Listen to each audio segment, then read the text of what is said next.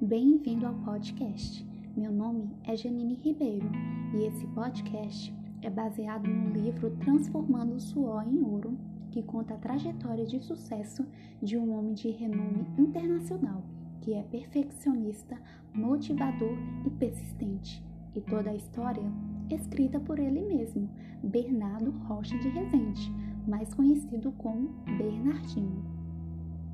Bernardinho sempre foi incentivado pelos pais a praticar atividades, e em cada um ele aprendeu lições que um dia seria refletido na sua maneira de liderar. Por exemplo, no judô, Bernardinho aprendeu sobre disciplina e raciocínio, porém, ele descobriu que tinha inclinação para o vôleibol. Bernardinho conta que um dos seus momentos mais tristes foi quando foi rejeitado no Mundial Juvenil de Vôlei ele conta em seu livro que a mãe bateu na porta e o chamou para jantar. Ele não queria. Uma hora depois, preocupada, voltou a chamá-lo. Não quero sair, mãe, respondeu ele. Quero me lembrar para sempre do gosto amargo de ter sido rejeitado, para que, treinando ou jogando, eu me esforce tanto, de tal forma que ninguém me faça sentir outra vez o que eu estou sentindo agora. Como atleta, Bernardinho obteve grandes vitórias, sendo campeão sul-americano, pan-americano, medalhista da Copa do Mundo, participou em duas Olimpíadas e em outros. Em 1980, pouco antes da Olimpíada de Moscou, ele estourou o menisco do joelho e precisou de operação. Previsão de recuperação era de três meses. E diante de tamanha falta de sorte, todo mundo me viu fora da seleção. Todo mundo, menos eu, conta ele em seu livro.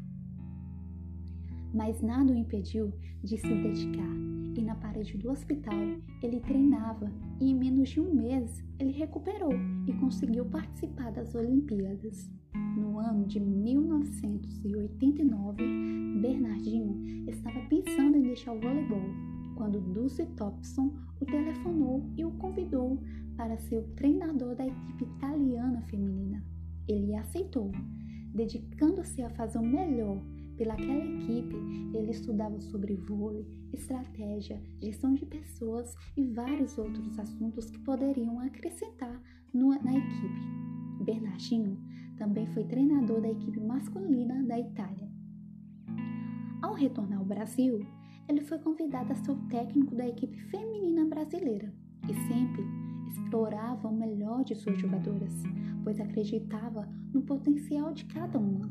Depois, se transferiu para a equipe masculina de vôlei e houve várias vitórias, quase por imediato. Um deles foi o tão desejado ouro olímpico nas Olimpíadas em Atenas, em 2004.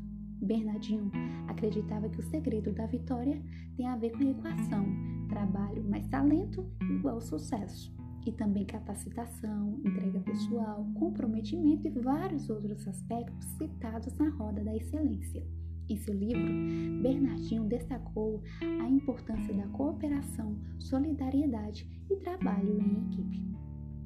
E para finalizar esse podcast, gostaria de citar uma das frases encontradas em seu livro. O esforço coletivo leva à vitória, mas o talento individual desorientado tende a fracassar. Um grande abraço! Talvez nos encontremos em um próximo podcast.